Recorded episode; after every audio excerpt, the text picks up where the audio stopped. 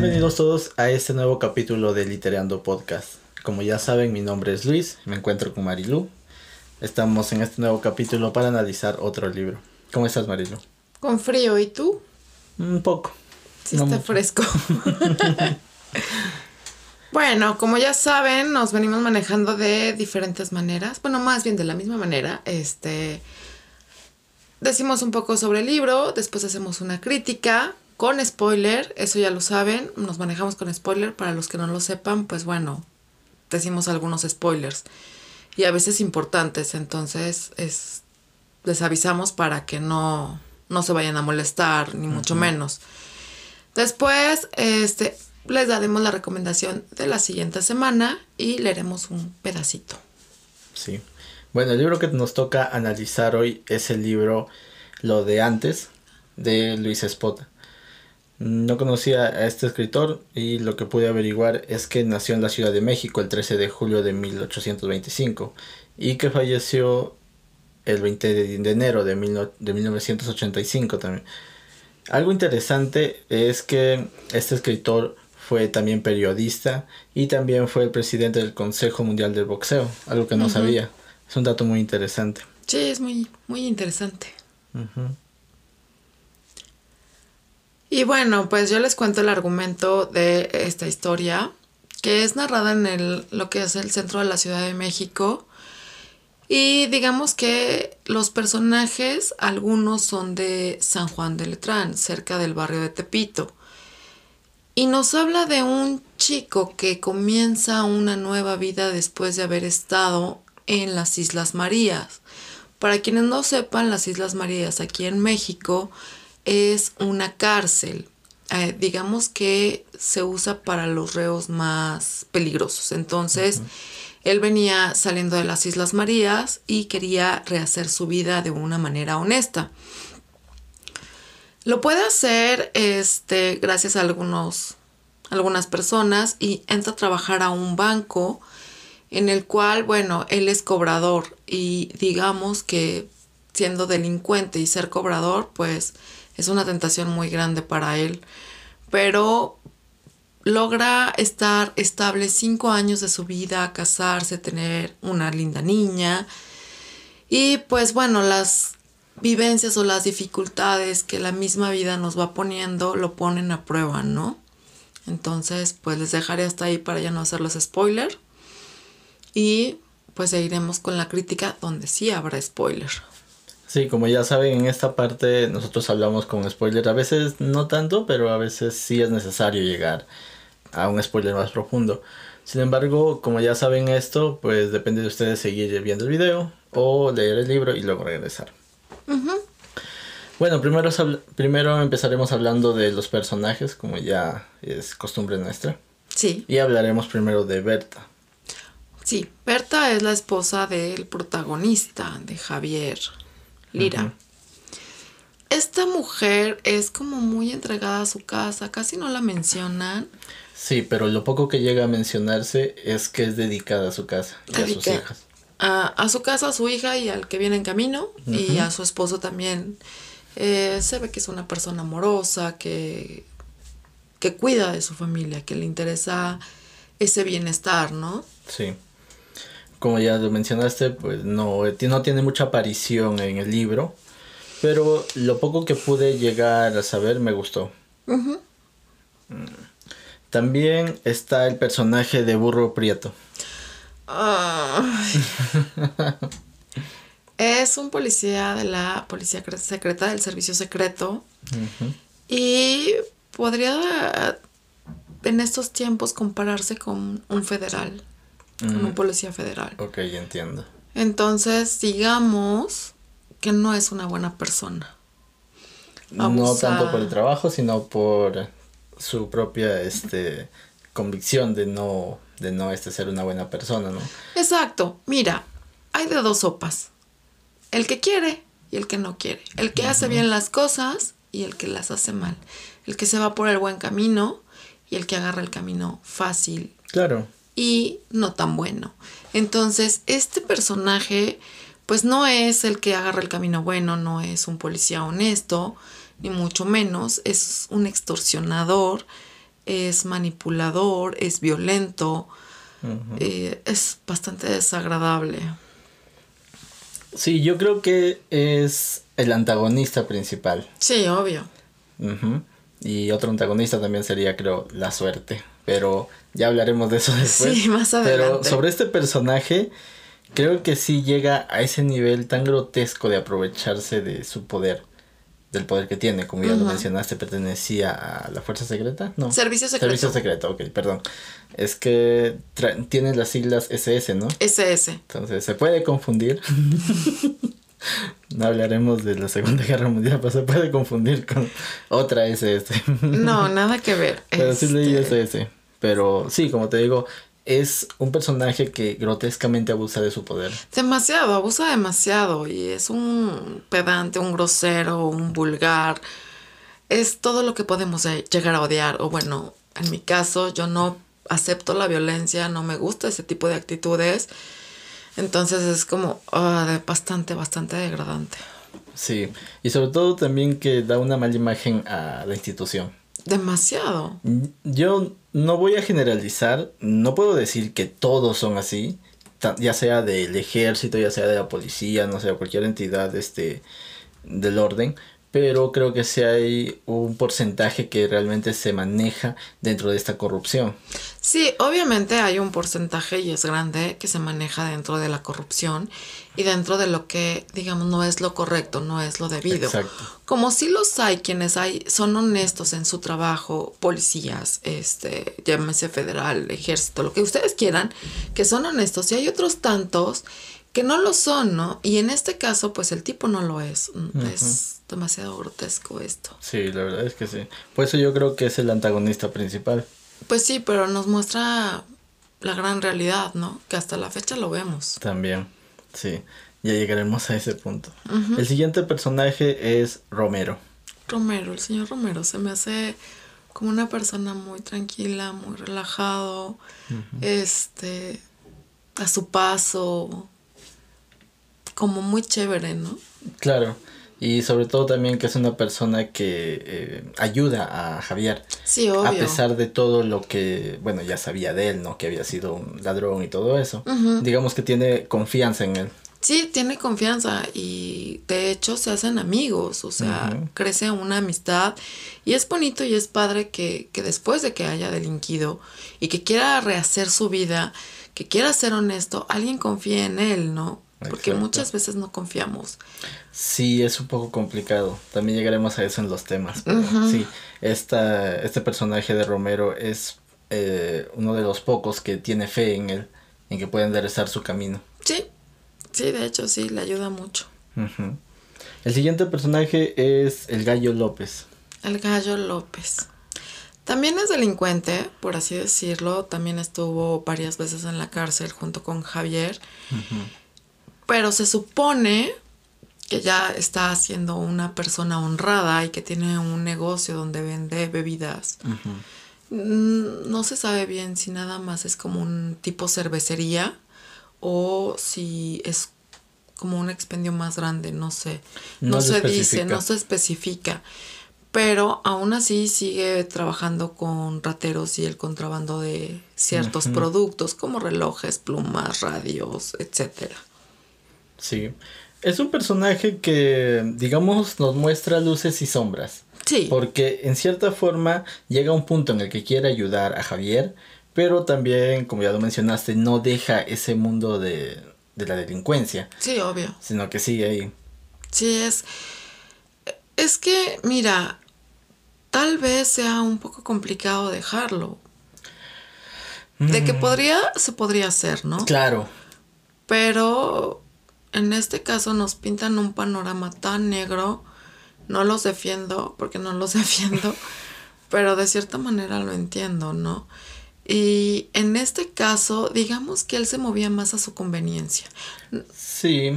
Digo, a lo, mejor sí ayudó a Javier y ayudaba a otros, pero se movía por su conveniencia. O sea, si le convenía, lo hacía, y si no, pues cada quien por su lado. Bueno, aunque hay una parte en la que Javier necesita dinero para eh, comprar aparatos para su hija, que, que, tenía este el pie mal. No recuerdo, no recuerdo bien qué decía, si lo traía deforme o algo al momento del nacimiento. Al momento del nacimiento tenía una deformidad en el pie.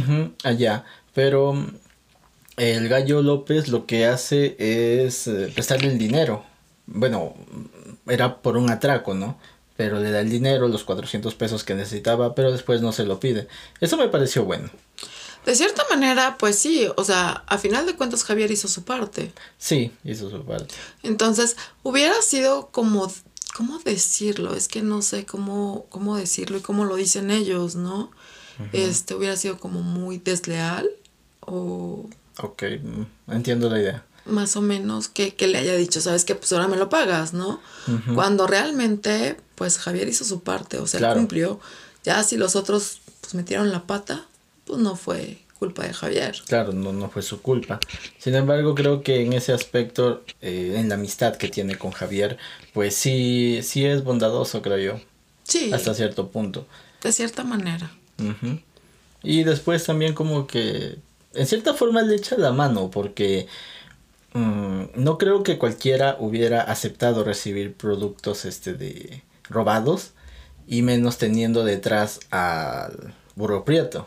Entonces es un poco complicado. Tienen que leer el libro para que más o menos entiendan por qué estamos mencionando esto. Porque el burro prieto no solamente, como dijimos, es una persona violenta, sino que también es un extorsionador y maneja a ciertos este, grupos de la delincuencia. Entonces es aquí, como ya lo mencioné, que el gallo López en cierta forma creo que ayuda a Javier. Bueno, para los que ya estamos aquí en México, más o menos sabemos cómo se maneja la policía. Eh, lo que hacían realmente era este cuidar a los ladrones, o sea, era un, como un contubernio en donde cuidan a los ladrones, el policía, siempre y cuando estuviera dentro de la zona del policía. Y podían hacer de las suyas y ellos se iban a hacer de la vista gorda y no iban a, decir nada y podían delinquir dentro de esa zona, que ya se sabe. Entonces dentro de esta zona es como están protegidos y pueden hacer lo que se les dé la gana. Y pues es lo que todavía hasta la fecha en México vemos, que realmente pues eso está mal, ¿no? Pero ¿a qué costo los defienden o los protegen? Pues obviamente dinero. Le tienen que pasar una cuota diaria este, al policía prieto para que los deje en paz, ¿no? Y para que los deje trabajar. Al burro prieto. Al burro prieto. Porque eso se puede malinterpretar. Pero bueno, eh, mira, yo creo que no solamente en México, en, todo, en todos lados. Y lo digo porque lo he visto. Eh, yo también. No quiero hablar en tema, eh, de temas personales, pero yo he pasado por algo similar. Entonces sí, tienes que en cierta forma llegar a tener que darle cierto dinero al policía o a cualquier ente de, de seguridad para que pues digamos que no te pase nada. Entonces sí, es toda una corrupción y a veces no tienes otra opción más que hacerlo. Sí y créeme que sí lo he visto, lo he visto de verdad. Entonces, no solamente es en México, es en todas partes. Como ya saben, yo soy de Perú y también lo he visto ahí. Entonces, realmente es un tema muy complejo, sobre todo porque eh, hablar o denunciar esto a veces trae sus riesgos. Sí, obviamente. Entonces, creo que vamos a evitar hacer eso, pero es más darlo a entender, que sucede en todas partes y hasta ahora. Sí, entonces, bueno, pues eso, ahí está con el gallo y con el burro prieto. Y pues vamos con Javier Lira. Javier Lira, apodado el Tarzán Lira. El Tarzán Lira. bueno, este personaje es, es interesante porque nos muestra también las luces y las sombras de una realidad de una persona que viene del barrio, de lo más bajo. Entonces vemos a una persona que ha sido un delincuente, que ha sido carterista, que manejaba prostitutas y todo eso, tratando de reformarse, queriendo, después de haber salido de la cárcel, este, queriendo reformar su vida y eh, tratar de conseguir una nueva, una segunda oportunidad en la sociedad. Sí, y más que nada hacer bien las cosas. O sea, él dice, quiero hacer bien las cosas, ya quiero ser honesto, no quiero vivir con miedo, porque pues vivía con el miedo de, de ser cachado, este, llevado a la cárcel, golpeado y demás. Y más ahora que tiene esposa e hijas. Sí, ahora tiene una esposa, una esposa y dos hijas, una en camino. Entonces, pues como que sí lo piensa para, para volver a delinquir, ¿no? Claro. Algo interesante también, perdóname que te corte, es el título del libro. Y es que él lo menciona. No quiero regresar a lo de antes. Lo de, de ahí viene el título del libro. Sí, justamente de ahí viene, de lo de antes lo que hacía antes de llevar una vida honrada, de trabajar para el banco, de estar tranquilo, de, de a lo mejor económicamente pues no es lo mejor, pero digamos que puede gozar de cierta tranquilidad. Claro, ya con la hija que se viene y con la otra hija pequeña y los aparatos que tiene. Eh, tal vez no, como ya lo mencionas, no gana demasiado, no gana mucho, pero en cierta forma se le arreglan un poco las cosas, porque cuando estaba planeando con el Gallo López lo del asalto, bueno, que ellos iban a asaltar eh, a un trabajador y el Tarzan Lira les iba a dar la información, ¿no? Pero cuando estaban planeando esto, él lo hacía para tener el dinero para pagar los aparatos de su hija. Pero después como que se le arreglan las cosas y obtiene el, este beneficio de la misma, del mismo banco. Sí, sí, eh, de hecho pues el mismo señor Romero le consigue eh, un pase para el Hospital La Raza para que atiendan a su hija en, ortopedia sin ningún costo y, y, ni mucho menos. Lo que se me hace raro es que siendo trabajador no tenga esa prestación cuando debería de tenerla. Bueno, vamos al contexto en el que se desarrolla este libro. Supongo que tal vez no había muchos derechos pues supongo, pero se supone que la institución del Instituto Mexicano del Seguro Social era para los trabajadores. Claro, claro. y eh, en aquel entonces, eh, pues no sé, estaba lo que era el, el IMSS, el ISTE, el ISEMIM, que hasta la fecha creo que están, y ya estaba el ISTE y el, el IMSS. Entonces sí debería de tener ese seguro, el cual no tiene no mencionan por qué, pero debería de tenerlo. Claro, pero bueno, no menciona que tenga un seguro como tal, pero me imagino que tal vez si lo tenía no cubría el, gasto porque es un gasto mayor al final de cuentas. Pero se supone que te tiene que cubrir todo. Antes, en aquellos entonces, sí, ahorita ya no. Ahorita sí nada más te cubre ciertas cosas y creo que tú tienes que pagar otras tantas, pero en aquel entonces te cubría todo. Entonces se me hace como raro, a lo mejor no sé, es, tal vez lo tenían como trabajador eventual y así el banco no tenía que pagar el seguro. Es probable. Pero bueno, el detalle es que como ya lo mencioné, a pesar de que él no quería este, regresar a lo mismo, mm, hay veces en las que sí se arreglan las cosas como para que no lo, no lo haga. A pesar de que el plan ya estaba establecido, ¿no? Sí. Pero bueno, eh, yo creo que sí es un personaje muy interesante. Y creo que lo pintan muy bien, como ya lo dije, entre estas luces y sombras. Porque él ya había dejado todo ese, todo ese ambiente de, de la calle, de ser ladrón y todo eso. Sí, sí, él ya había dejado ese ambiente a un lado y bueno, la vida. y sobre todo algo que ya hemos mencionado en otro capítulo del podcast es un poco de suerte también. Sí, sí, también tiene que ver mucho. Bueno, antes de entrar a los temas, lo que sigue es hablar un poco de los recursos literarios. Algo muy interesante de este libro es que está narrado desde diferentes vistas eh, de narración. Hablamos de primera, segunda y tercera persona. Sí, es muy interesante esta narración porque pareciera que el protagonista está narrando un soliloquio. Entonces es como muy, muy interesante. Me gustó mucho la narración en, este aspecto. Hay ciertos detalles que, que narran demasiado, que describen demasiado, y ya sabes que eso no me gusta. Aunque describen ciertas cosas que pasaron y lo que tú quieras, pero la narración tan, tan extensa me desespera en todos los libros. Entonces, aunque tengan ciertos matices, termino desesperada. Claro. También hablando esto sobre la narración entre primera, segunda y tercera persona, es que si no prestan atención al libro puede que llegue a confundirlos. Porque en un momento está hablando como en primera persona, que es hablar este, uno mismo de lo que le pasa. Y en otro momento está hablando como en segunda persona, hablándole como al lector. Ajá, como, como si el lector fuera el protagonista. Y en otro momento está hablando en tercera persona. Sí.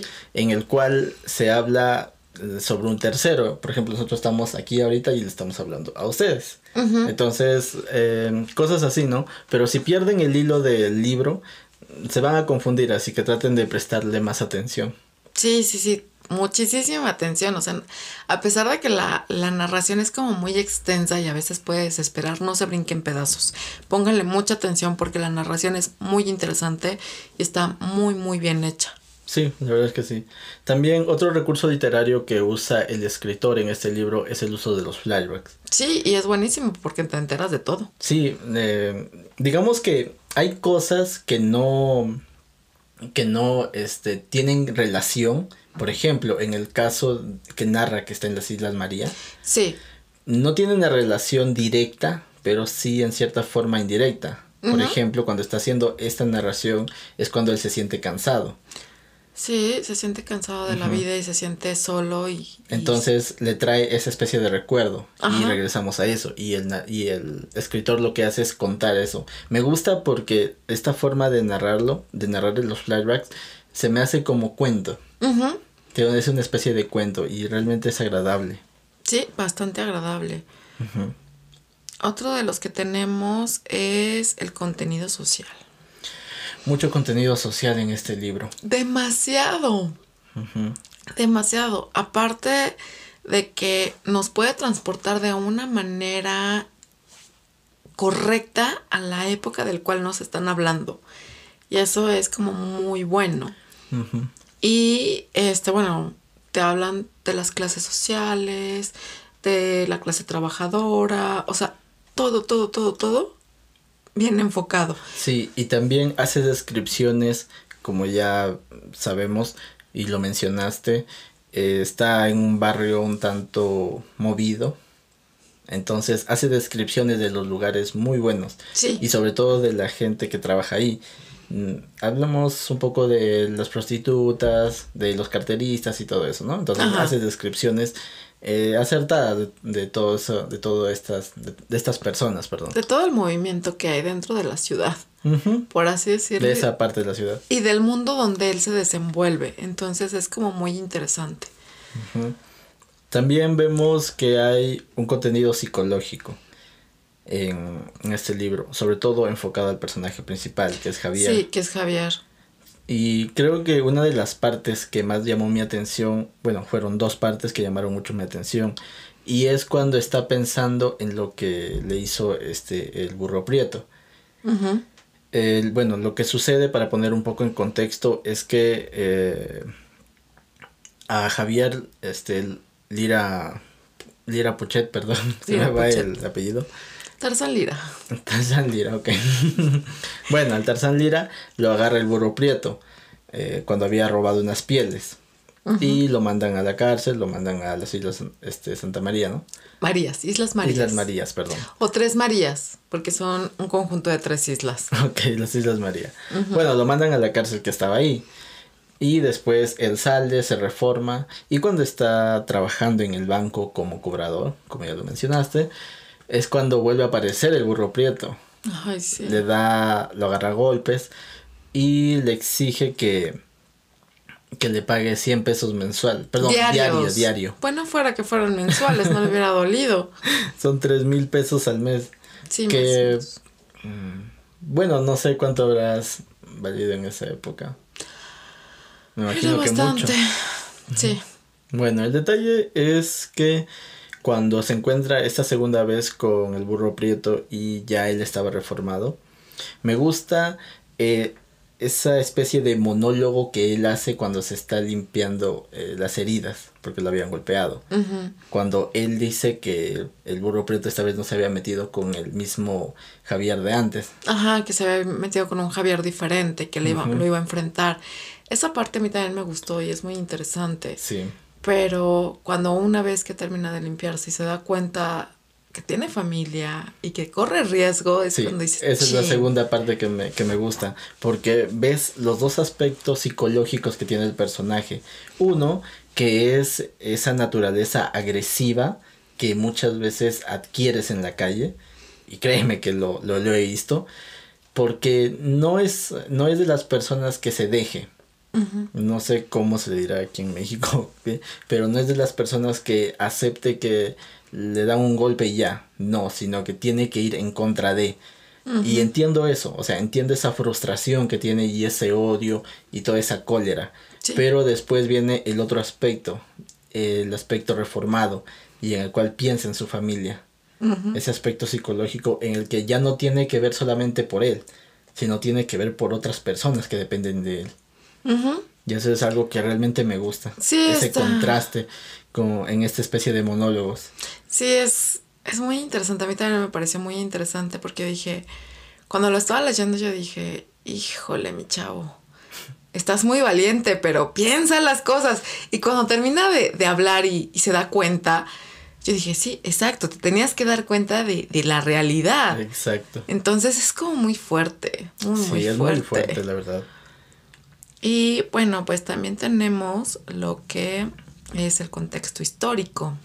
No queremos hablar como tal del contexto, contexto histórico, pero vamos a hablar de lo que son las Islas Marías. Uh por favor. Los ilustro. no sé mucho del tema.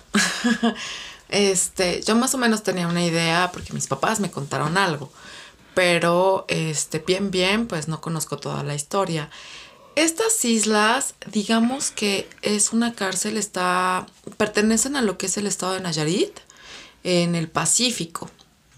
Es un conjunto de tres islas, el cual están siendo explotadas, al parecer para los españoles en un tiempo. No sé si sigan siendo explotadas para algún otro país, pero en un tiempo fue para los españoles. Mm, Entonces decidieron hacerlo penitenciaría y mandar a los reos más peligrosos para allá, para las islas. Eh, podría decirse, y muchos tenían la idea, de que las islas era algo demasiado inhumano. Sí, bueno, depende también de los trabajos forzados que se les obligaba a hacer, ¿no? Pues supongo que de minería y otra tanta la sal. Trabajo forzado. Sí, sí, entonces, bueno, de alguna manera tenían que pagar y pues había quienes tenían cadena perpetua dentro de las islas. Oh, vaya. O no se tenía como eh, cadena perpetua como tal, pero sí 70, 80 años de prisión. Entonces, pues... Bueno, sí, es un poco amplio ese, tiempo. Ese, tiempo es como muy amplio, aparte de que hacía un calor endemoniado. Me imagino. Quien conoce México en lo que son sus costas, sobre todo las del Pacífico, sabe que jamás hace frío. Nunca hace frío ahí. Creo que sus temperaturas más bajas son de 18 grados y eso ya está muy frío.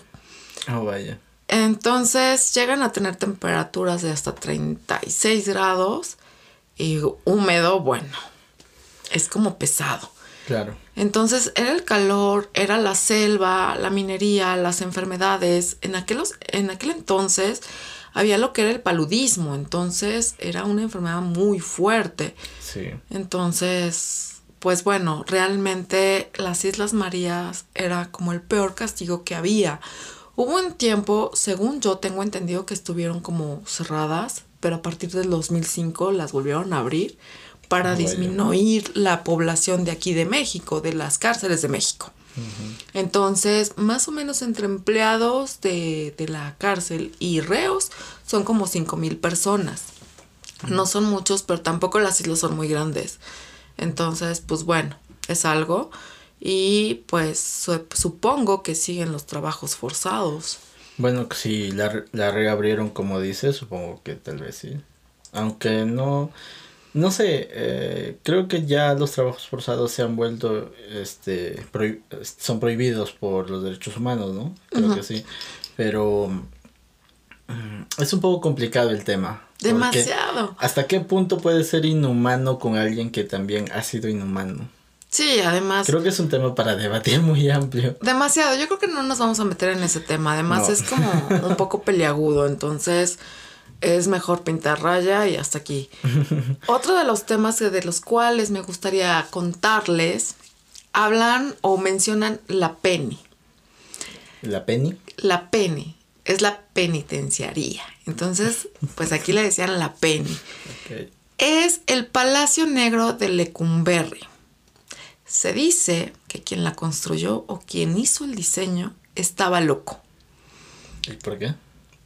Porque la forma en que estaba, o sea, si tú haces una investigación de, de el Palacio Negro de Lecumberri, Ujú. vas a ver que su forma tiene una torre en medio en el cual se ven todas las crujías. Entonces, tienen vigilado a todo, o sea, no se les va una. Azkaban. Mis papás trabajaron en Lecumberri, en el hospital. Ah, claro. Mi papá es médico, mi mamá enfermera, trabajaron ahí, entonces conocen algunas historias de Lecumberri. Sus papás se conocieron en la cárcel. ¡Sí! ¡Qué vergüenza! Pero, pero era en el hospital. Claro, sí, sí. Aunque sí Aclaramos. bromeo con eso. Hay, hay veces que me dicen, ¿y tus papás dónde se conocieron? Y yo, en la cárcel. Mi mamá ya estaba y después encerraron a mi papá. Entonces con cara de ¿qué? Y yo así, no, son médicos. Entonces, bueno, mis papás se conocieron allí. Dice mi papá que de repente en las noches hacía un tanto de calor y que abrían la ventana del hospital y los encañonaban. Así, ¿qué anda? Y somos los médicos, estamos, tenemos calor, abrimos la ventana, lo que sea, ¿no? Pero pues imagínate, o sea, te encañonan, pues sí te da miedo, ¿no? Entonces dicen que sí, realmente quien la construyó era un loco. Y hubo alguien que hizo un túnel y lo más chistoso es que no afectó cableados de luz, cable, este, lo que son tuberías de agua, ni del metro, que en aquel entonces, bueno, para cuando ya estaban mis papás ahí, este, y cuando este se fugó, ya estaba la línea del metro. Entonces es como interesante cómo le hizo y cómo consiguió los planos para poder excavar. Mm. un tema un poco también polémico, pero Sí. me imagino que pues sí debe haberse filtrado información. Sí, otro de los casos es de un chico que conoció a una chica dentro de, de, de, de, Lecumberri. Se hicieron novios, se casaron y la esposa, el día que se casan dentro de Lecumberri, lo ayuda a fugarse. En estos casos, ¿Se han dado caso? Sí. sí, no entiendo muy bien cómo no era perseguido el, el delito de que la mujer lo ayudara a escaparse por ser la mujer, por ser la esposa, algo así. Ah, o sea, solo lo perseguían a él para que regrese a la cárcel, más no a ella. No, a ella no. Pues Nada más a él. Entonces, bueno, logró salir por la puerta. eh, algo impresionante porque lo disfrazaron de mujer. Sí, el clásico. Lo disfrazaron de mujer, lo maquillaron muy bien y salió por la puerta y nadie se dio cuenta. Y es interesante porque mis papás cuentan que revisaban absolutamente todo, ¿no? Entonces, pues como que sí es un poco Es un poco raro. raro, pero pues pasó. Y eh, eh, ellos, estos chicos que, que hicieron esto, salieron en un programa a decirlo. Ya como había pasado tiempo, pues ya había prescrito, había entonces ya no lo habían encerrado ni mucho menos. Pero bueno, salió por la puerta. Y otro cuentan que llegó un helicóptero por alguien. Oh, vaya. Pero ¿cómo baja un helicóptero a, la- a Lecumberri con semejante vigilancia? Entonces ahí es cuando cierran Lecumberri. Bueno, dejaremos a un lado las cárceles. Muy buenas historias, verdad. Creo que Sí. merecen un capítulo. Pues podría ser, pero tendríamos que traer a alguno de mis papás para que nos platique todo. bueno, tal vez algún día. Un buen día de estos no lo creo. Ahora llegamos a la tercera parte de este capítulo en el cual hablamos de los temas del libro. Primero hablemos del barrio. El barrio. El barrio. Este libro, como ya dijimos, tiene un aspecto social en el cual nos describe la calle y todo este ambiente en el que se mueve inicialmente el Tarzán Lira, ¿no? Que es eh, el barrio de Tepito y Mm, también San Juan de Letrán. San Juan de Letrán, ¿no? Están pegaditos. Sí, sí, sí, me di cuenta por las descripciones que hacían. Ahora, por lo que entiendo, estos barrios son pesados aquí, ¿no? Son fuertes, zonas muy fuertes. Sí, Tepito tiene la fama y se le llama el barrio bravo de Tepito. Ah, ya. Y le hace muy honor a su nombre porque sí es bravo.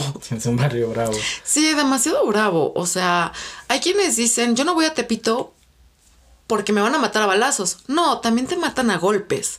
Sí, Entonces, realmente Tepito es como muy, muy peligroso. Digamos que casi toda la historia de Tepito, desde antes de la conquista, ha sido una zona comercial, de comercio.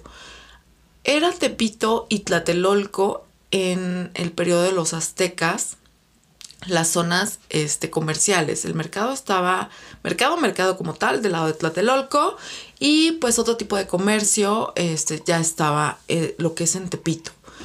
Pero se cuenta y se dice que desde que estaban los aztecas, ese barrio ha sido peligroso. Entonces, bueno, conforme ha pasado la historia, digamos que ha evolucionado ese comercio y ha evolucionado la delincuencia y lo peligroso que es.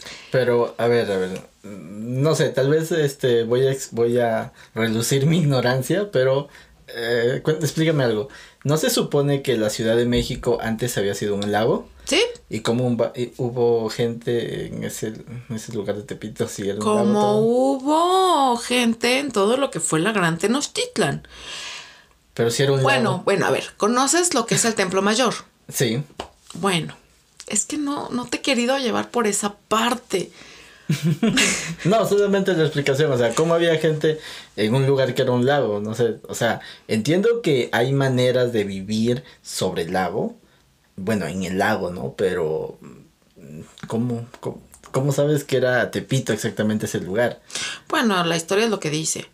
Y pues estaba atrás del Templo Mayor, que ahí está Tepito, por así decirlo. O sea, si tú te vas derechito de la calle de Moneda, vas a salir a la calle de la Soledad y entonces pasando eh, la avenida está Tepito. Ok, Es que no me acuerdo muy bien el nombre de, de las calles para poderlo mencionar. Este, y una de las cosas, yo evito Tepito a toda costa, o sea, no entro a Tepito, perdón. Bueno. Este, le tengo su cierto respeto, su cierto miedo y, y- y- y yo pinto mi raya. Si he llegado a estar ahí, sí, obviamente, pero este, pero sí como nada más con mi mamá o con mi papá o con, con gente que sea del barrio. claro. No, no, no, no, no pasa. No sola. No sola, no. Es que sí, o sea, sí es peligroso y realmente cómo lo pintan, ¿no? También en el libro. Cada, cada ciudad, creo yo, tal vez la mayoría, tiene sus lados así peligrosos. Por ejemplo, en Lima tenemos... Un saludo desde aquí a la gente del Callao. Los llevo aquí. si ven el podcast, los quiero mucho. Pero por ejemplo, en Lima tenemos el Callao, que es una zona muy picante. Tenemos los barracones del Callao, que es un lugar en el que prácticamente no entra nadie. Sí, este, bueno, acá en Tepito sí entran, porque hay mucho comercio. ¿Cómo es que logran este Claro. establecer la ciudad ar- a- a- arriba del agua? Bueno, se les conoce como chinelas, chinecas. Ay, no recuerdo bien el nombre. ya. El chiste es que ponían como costales de, de, de, de tierra Sí me explicaste eso. este, para flotar. Y se usaba también para el cultivo.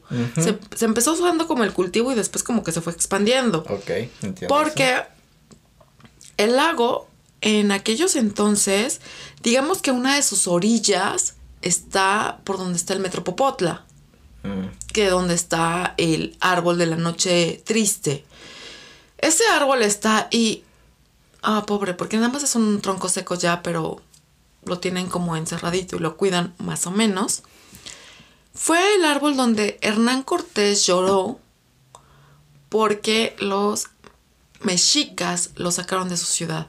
Entonces, esa es una parte de la orilla. O sea, esa era la- un, un lado de la orilla. Claro, claro, entiendo. Entonces sí, realmente la ciudad se construyó este, sobre el agua y con ese mismo ejemplo lo hicieron los españoles, hicieron este, pues todas las casas coloniales y demás que hay en el centro de la ciudad. Entiendo. Entonces, pues sí, otra de las cosas, por ejemplo, Tepito se maneja por lo que era, o se manejaba en aquel entonces por lo que era las vecindades. Mm. Este, y eran por patios. Eh, creo que había hasta de ocho patios. Quien vivía en el octavo patio, pues realmente era alguien de muy, pero muy bajos recursos. Mm. Y los de primer patio, pues era la gente que pues tenía un poquito más, ¿no? Podía pagarse algo mejor, por así decirlo. Sí. Claro. Interesante también esa información, muy buena. Sí. Pero bueno, eh, ya para no desviarnos mucho de, del tema principal, eh, como ya dijimos, este personaje pertenece a, a este lugar, ¿no? Al barrio. Y realmente desde las descripciones que hace hasta el mismo uso del lenguaje y hasta la, el uso del, ¿cómo decirlo? El uso de este lenguaje también para describir a las personas. Sí. Y hay algo en lo que mm, yo tengo un poco de conflicto. Cuéntame. Que es la cosificación de la mujer, cómo lo hace. Y entiendo muy bien el contexto histórico, la época. Y sí, era una época que aún había ese machismo aún muy fuerte, ¿no? Demasiado, además aquí en México. Mm, sin embargo, creo yo que que no es algo que debe repercutir hoy en día y podríamos criticar el libro tal vez de machista, pero hay que ver un poco el contexto histórico. Yo estoy muy en contra de eso, esa cosificación que llega a ser. Creo que Luis Espota no lo expone como un problema social. Sí. Como todo lo que está exponiendo, eso no lo expone como un problema social más. Sí, porque como ya lo mencionamos, tiene ese aspecto social. Y no solamente es mostrarte al personaje lo que hizo y lo que está haciendo para reformarse, sino todo ese camino que hay. Y entonces, a pesar de que ya dejó la vida de delincuente, aún vemos que tiene ese pensamiento un tanto machista, ¿no? Y digo, no, yo, yo, lo, yo lo critico si viera a una persona hoy en día expresarse así, pero en el contexto histórico de este personaje y del libro, pues digamos que es entendible. No lo avalo, no. pero, pero tampoco puedo este, satanizarlo porque fue la época. Sí, eh, fue la época y fue como fueron educados. Entonces son, son las costumbres también. Sí. Entonces sí, sí podrías decir, ¿hay machismo? Sí, sí hay machismo, pero creo que lo expone más como un problema social que como algo bueno o algo de la, bueno, si era algo de la época, obviamente. Y sí como que molesta un poco, molesta. Sí. Pero bueno, obviamente estamos en un tiempo que no aceptamos ya eso.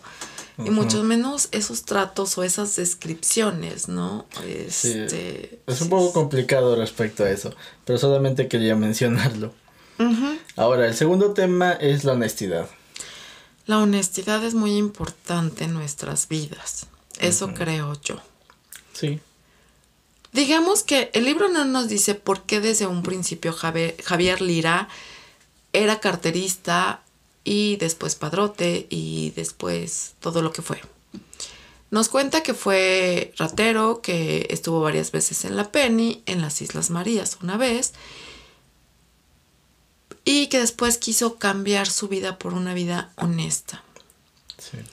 Realmente no sabemos qué lleva al personaje a ser ratero. Pero estamos hablando que es el barrio de Tepito y Juan de Letrán, San Juan de Letrán. Barrios pesados, barrios en donde la delincuencia abunda. Y pues muchas veces ves el ejemplo y lo sigues. Sí. Aunque también se dan casos en los que la misma la misma situación que se está pasando obliga a por ejemplo, bueno, como ya lo dices, no menciona el por qué, pero imagínate que eh, sea un huérfano tal vez, que no tenga padre, que no tenga madre, ni tíos, ni, o sea, absolutamente a nadie. Que sea un chico de la calle, ponle tú. Que sea un niño de la calle y que va a aprender lo que ve en la calle. ¿Y qué va a hacer para vivir lo que ve en la calle? Exacto. Entonces, pues bueno, también es eso. Entonces, realmente no sabemos cómo es que termina en estos pasos. Otra de las cosas que nos muestra es que él quiere ser honesto. Sí. Y digamos que una de las cosas que le dice Romero es, tú puedes, tú tienes esa madera para hacerlo, confío en ti y demuestra ser honesto y le gusta ser honesto. Sí, le gusta. Entonces dice, es que esta vida de ser honesto me aleja de muchas cosas. Entonces creo que la honestidad siempre va a ser importante en nuestras vidas. Y si alguien es delincuente, pónganse a pensar algo que yo veo. Es como si todos fuéramos en un barco. Y el barco es la supervivencia de todos. ¿Qué pasaría si les empezamos a quitar maderas al barco? O puertas, o cosas del comedor, o la cocina. Y vamos desmantelando poco a poco ese barco. Se va a hundir. Entonces creo que todos vamos en un mismo barco y si todos le echamos ganas de cierta manera, el barco se va a mantener a flote. De una manera honesta, o sea, no tienes por qué quitarle al barco. Al contrario, le puedes poner cosas para que mejore. Sí, muy buena analogía. Me gustó. El penúltimo tema es la familia. Como ya lo mencionamos antes, eh, cuando Javier se está reformando, hace una familia y ya son personas que dependen de él. Entonces, eh, al inicio no vemos, como ya dije, que no tenga una familia como tal, pero esta familia que forma es una familia la cual quiere mucho y por la cual está dispuesto a hacer todo. En varios capítulos hemos hablado de la familia. De hecho, en el pasado también hablamos de la familia. Pero esto es una situación diferente. Sí. Es una situación en la que él quiere dar todo porque su familia esté bien, pero también no quiere arriesgarse por ellos mismos. Exacto. Entonces, y no quiere arriesgarlos, o sea, piensa en su bienestar, en, en que estén bien, en que vivan bien, en que sean felices. Y eso es algo que también lo trae como loco y, es un, también parte de, la psicología del libro. Sí. Eh, como ya lo mencioné antes, esta parte en la que él eh, siente este coraje por el burro prieto y sobre todo quiere vengarse, se muestra apartada ya con el contraste de la familia, cuando empieza a pensar en su familia, todas las personas que dependen de él, ¿no?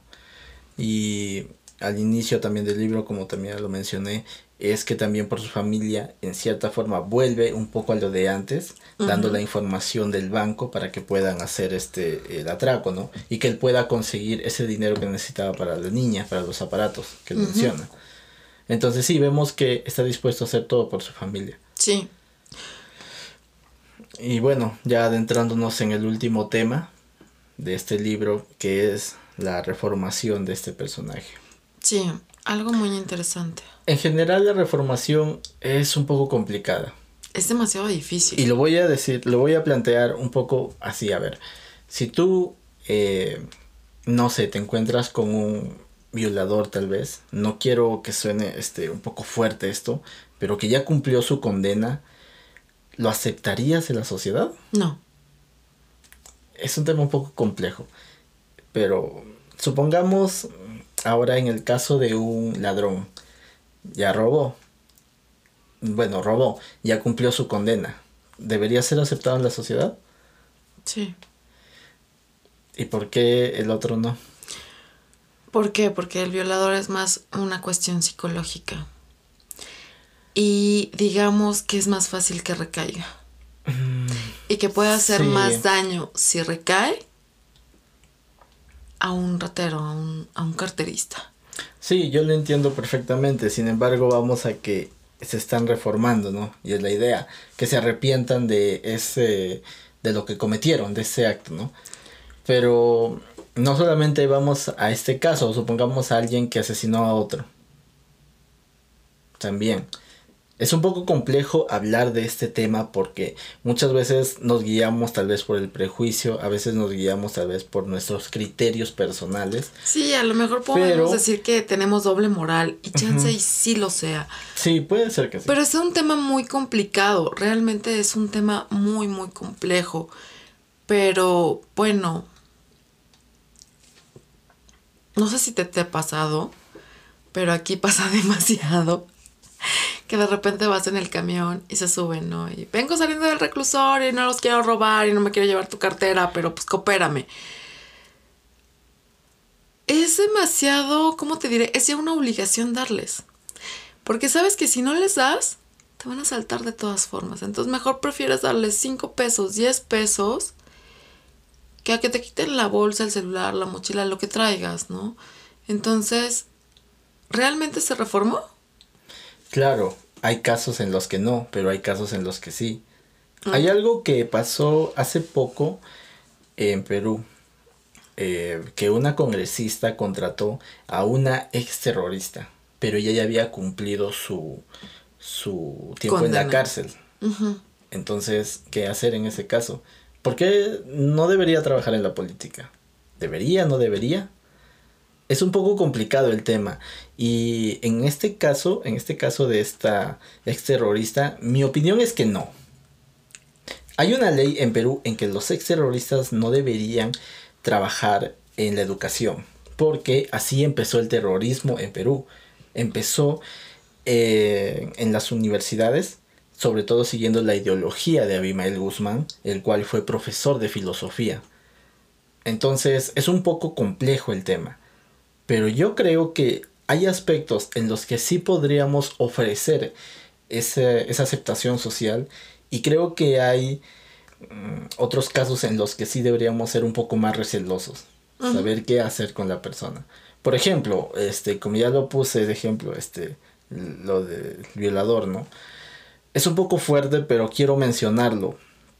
Porque supongamos que tenemos el caso de un pedófilo, tal vez que diga que ya se reformó, pero ¿lo vas a poner a trabajar con niños? No. Obviamente no. Creo yo que eso sería lo peor. Ahora, en este caso que yo menciono de la congresista que contrató a un ex terrorista, pues creo que no deberían estar muy involucrados en la, en la política. En la política. Porque si bien es cierto, es su derecho, sí, es su derecho involucrarse en los aspectos políticos de la sociedad, pues vamos a lo que hicieron. O sea, no sé, me, causa mucho conflicto eso.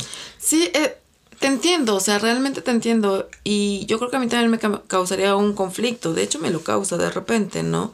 Ese tipo de cosas. Porque, ¿quién te dice que no va a volver a delinquir? Entonces, no sé, es como algo muy, muy fuerte. Y yo no niego que muchos quieran reformarse y que quieran hacerlo, pero hay formas de hacerlo también y lugares en los cuales. A mí lo que más curiosidad me dio y se me hizo muy chistoso fue que Luis Espota pusiera el caso de Javier Lira que se quiere reformar y justamente lo ponen como cobrador, ¿no? ¿Para qué? ¿Para tentarlo? Es muy probable, pero demostró que sí podía. Sí, demostró que sí podía y dice que de repente cobraba los 30 mil, los 20 mil pesos íntegros, llegaba y se los dejaba al banco y decía, ahí nos vemos, a mí me pagan mi sueldo, chau, vaya Dios. Sí, a pesar de que le pagaban un sueldo un poco mísero tal vez, pero tenía la tentación ahí, ¿no? Que ya lo mencionas. Y 30 mil pesos, o sea, hoy no es poco, imagínate antes, o sea, era mucho más de lo que se podría decir que soy. Pues este, más o menos ponle tú que sea como a la par. No sé, no tengo idea. Pues es que no viví en esa época, ¿sabes? a lo mejor mis papás podrían decir algo, ¿no? Me podrían comentar algo, pero realmente, pues yo creo que sí, más o menos a la par de ahorita. Tal vez un poco más, tenía un poquito más de valor antes que, que ahorita. Pero, este, pero pues ahí se va. Pero pues sí, era mucho dinero. La verdad es que sí era mucho dinero. Y 30 mil pesos sí te, Sí te tienta. Sí, la tentación. Sí te tienta, ¿no? Pero logró, logró demostrar que se estaba reformando. Y nuevamente hablando de este tema, también algo que influye en cierta forma en la vida de Javier, el Tarzán Lira, es que depende un poco de su suerte. Y eso ya hemos hablado también en el podcast, en algún capítulo, que muchas veces la maldita o bendita suerte influye en lo bueno o malo que estás haciendo. Sí, es que, mira, muchas veces le echas todas las ganas del mundo, pero te va mal. Y hay quienes tienen una inteligencia impresionante y que no nada más se quedan en lo que están viendo, sino se van como más allá, más a futuro, más a... como que extienden su horizonte y aún así les va mal. Dicen que hay quienes nacen con estrella y hay quienes nacemos estrellados. Yo la verdad nunca me he sentido con estrella más que unas dos o tres ocasiones en mi vida que ha sido así de... Pasó lo que yo quería. y todas las demás ha sido de chin y aparte me pasan cosas que, que de repente me quedo, bueno, es que iba por buen camino y de repente ¿qué pasó? Todo se me movió, todo pasó y ya no tengo nada. Entonces es así de... ¡Ah! Es demasiado frustrante. Sí, y como ya lo mencioné, en este caso de, de Javier, que se está reformando, y justo cuando está, digamos que en la cúspide de, ese, de esa reformación, aparece el burro prieto. Otra vez, hacerle la vida imposible. Sí, y ahí es donde entra también lo que les digo que es la parte psicológica de él, la parte más fuerte, porque está entre caer y no caer y qué hacer, ¿no? Entonces, realmente es una decisión muy fuerte, pero no le queda de otra. Aunque es que, por ejemplo, él quiere irse de la ciudad. Sí. Yo siento que si se hubiera ido, no sé, ¿qué te parece? Mm, Michoacán, bueno, sí, Michoacán en aquel entonces. Pues no estaba tan cerca de la ciudad o si se hubiera ido a Chiapas o a Oaxaca. Son estados que estaban muy lejos. Ok, entiendo eso, pero sin embargo, el burro prieto trabajaba para el servicio secreto. Entonces tenía acceso a mucha información y también tenía influencia y también tenía un cargo elevado. Entonces, ¿podría conseguir la información de dónde está? Sí, podría conseguir la información de dónde está, pero por uno vas a perder a todos los que ya tienes aquí. No, pero no iría él personalmente. A lo mejor no personalmente, pero pon tú que le dijera, sale, voy a entrar contigo, no sé qué. En lo que hacía su cambio y de repente, ¿sabes qué? Pues el banco ya me mandó lejos, o sea, no te puedo dar. Sí, o sea, la idea de él no era avisarle, ¿no? Obviamente. sí, pero simplemente irse. Irse. Pero igual, yo creo que, como se lo dice también el gallo López, es que lo hubieran podido perseguir. Sí. Hasta donde sea. Sí, a lo mejor se le decía de, ¿sabes qué? Pues, pues me, están cambiando, yo qué culpa tengo, yo ya no voy a hacer y no sé ni a dónde voy, me van a mandar a un pueblo de perdido o qué sé yo, y más en aquellos tiempos de la ciudad, de, bueno, en México, pues no había todavía lo que hay ahora, ¿no? Y era como muy diferente. Entonces, si ya mandarte lejos de la ciudad, si decían, no, pues me mandaron a un pueblo perdido. Entonces, pues bueno. Sí, pero como te digo, él pudiera lo hubiera podido rastrear. Sí, no, no, pero decirle. Y otra cosa es que no, no, decirle, o sea, no decirle al burro prieto que se iba. O sea, también nada más desaparecer de, de, la noche a la mañana. Esa era su idea. Yo lo que hubiera hecho también es pasarme por muerto. Y adquirir otra este identidad. Identidad. Mm, es un poco complicado. Supongo que sí, pero pues, no sé, se me ocurre, ¿no? Es un libro. que sí es, pues a final de cuentas bueno, sí, es el libro debe tener una base. No podemos escribir por escribir. Ya lo sé, ya lo sé. Hay que darle una base. Entonces creo que sería un poco complicado tener una nueva identidad. Sí, es muy complicado ese tema. de qué hacer y qué no hacer. O sea, realmente, híjole, pues es que piensas en una y mil cosas, ¿no? Que podrían llegar a pasar. En un momento pensé, dije, a lo mejor se embalontona y lo mata. Yo también pensé en algún momento eso, pero mm, después lo pensé y dije, pero no le conviene tampoco, porque había habían más oficiales que estaban detrás del burro prieto, entonces mm, lo hubieran seguido también. Obviamente hubieran investigado quién mató a un policía. Entonces siento que si hubieran dado, a menos que no dijera absolutamente nada. Pero no nada más tenía que matar al burro prieto, también tenía que matar a la cotorra. Sí. La cotorra es el compañero del burro prieto. Vaya Interesantes nombres. Pero sí suele pasar así. Pero bueno, finalmente eh, Javier recae. Recae. Sí. Creo yo que fue tal vez una decisión acertada. No digo que la avalo, no digo que sea la adecuada, no digo que sea la mejor decisión que haya podido tomar. No le quedó pero de creo otra. que en ese momento sí fue la acertada. Es que no le quedaba de otra. Era. Tenía que hacerlo. Y más que nada por su familia. Sí. Entonces, entiendo esa parte. Y realmente da coraje. Sí, Pero coraje. supongo que Luis Espota quería que viéramos esa parte, ¿no? Justamente, te da mucho coraje que las mismas autoridades sean las que te hagan delinquir. Sí. Es como... ah, enoja. Y no solamente este, las mismas autoridades empujan a los delincuentes a delinquir, muchas veces también hay autoridades que delinquen como tal. Sí. O sea, ellos mismos hacen atracos y todo eso. Y bueno, no quiero entrar en eso, es un poco complicado, pero sí, realmente to- toda esta situación que se le pone encima a Javier, pues lo obligan a regresar a lo de antes. A lo de antes. Entonces, bueno, esperamos que esta opinión les haya gustado, que este cambio de idea haya sido interesante para ustedes. A mí me gustó mucho. ¿A ti qué te pareció? ¿El libro? Sí. Me gustó. Sí, sabía que te iba a gustar, lo sabía. Bueno, eso ha sido todo por nuestra opinión y regresamos en el siguiente bloque para hablar de las lecturas de la próxima semana, que es algo diferente.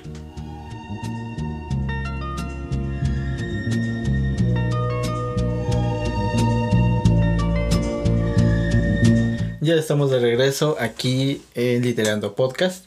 En este bloque lo que nosotros vamos a hacer es recomendar el libro. Bueno, lo que normalmente hacemos es recomendar el libro, el cual sería tema de conversación para el siguiente capítulo. Pero para la próxima semana, para el próximo capítulo, queremos hacer algo diferente. Y vamos a incursionar en los cuentos. Cuenta cuentos. Ah, no, ¿verdad? Todavía no es momento de hablar de eso. No. Más adelante. Pero bueno, los cuentos, eh, bueno, el escritor del cual leeremos los cuentos es Alfonso Alcalde Ferrer, el cual es un escritor chileno y es de esta este, antología de Alegría Provisoria. Vamos a leer cinco cuentos que les vamos a dar los títulos y también saldrán en la página de Biblioteca Social para que se animen a leerlos, los cuales son La Boca, La Boca, Nosotros, La Crueldad, La Tía Kikiriki, 50% menos al alba y El Ratón de cada uno. Cuentos muy interesantes, puedes leer uno, realmente me gustó. Pero bueno, para que se animen a leer esta antología de cuentos o estos cinco cuentos, Marilu va a leer un extracto. Cuando mi tía quedó sola, se le puso en la cabeza llevar una gallina a su estrecho departamento, apenas con un living comedor dormitorio y cocina de utilería. Ya viuda, después del ajetreo y fastidio del sepelio, hizo un balance de sus años y llegó a la conclusión que solo le quedaban algunos pequeños sentimientos como para cuidar animales menores y aves.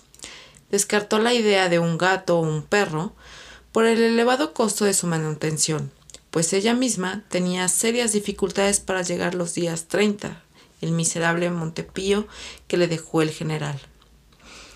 Le bastaba con bajar a la fuente de sodas y pedir medio litro de ese caldo de salchichas y gordas, grasoso, espeluznante, híbrido como aceite de carreta, pero más blando como dulce de alcachofa, y una taza de arroz, porción que repetía todos los días en forma metódica. Y a su cuerpo solo tenía exigencias mínimas, respirar, mirar por el hueco negro de la única ventana, esperando la llegada de la muerte, que siempre tarda en estas circunstancias. Un extracto muy interesante. Sí, bastante. Un poco conmovedor tal vez. Sí, bastante. Es como algo fuerte. Un poquito fuerte. Pero bueno, esperamos que les sea de agrado este extracto y que se animen a leer estos, estos cuentos. Esperemos que, que sí lo lean. Y no se olviden de seguirnos en las diferentes redes sociales. Estamos presentes en Facebook, Twitter, Instagram, Spotify y YouTube, obviamente. Sí, obviamente. Este capítulo se va a YouTube. Seguimos publicando los episodios de Literando Podcast en Spotify también. Ajá. Por, si tienen la duda. Porque ahora no solamente ya es, es YouTube, sino son ambos. Ujú, Son ambos. Entonces, pues Entonces esperamos que también puedan seguirnos y que nos hagan llegar sus comentarios, opiniones, tal, tal vez sugerencias si tienen alguna. Estamos abiertos a... y suscríbanse al canal, porfis. Sí. bueno, esto ha sido todo por este capítulo y nos vemos la siguiente semana en otro capítulo de Literando Podcast. Adiós.